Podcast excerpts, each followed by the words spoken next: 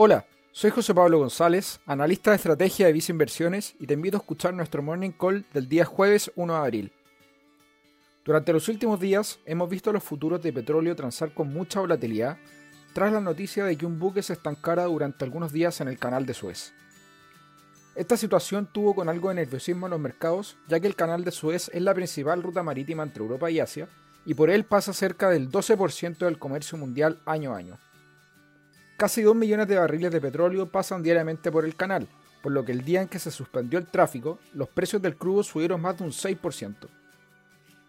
Al ser una de las mayores rutas económicas del mundo, los días de estancamiento están trayendo una serie de consecuencias que probablemente terminan afectando el comercio mundial.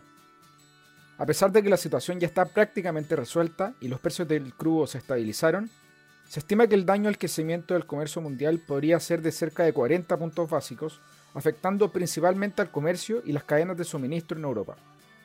Invertir mediante un portafolio diversificado hace aún más sentido ante riesgos de este tipo.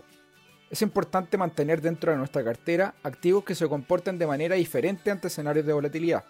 Estas preferencias se encuentran reflejadas en nuestros portafolios recomendados y fondos a tu medida para cada perfil de inversionista, los cuales incorporan una amplia gama de activos financieros como acciones e instrumentos de deuda. Finalmente, si quieres saber más sobre nuestras recomendaciones, te invitamos a visitar nuestra página web viceinversiones.cl o contactando directamente a tu ejecutivo de inversión.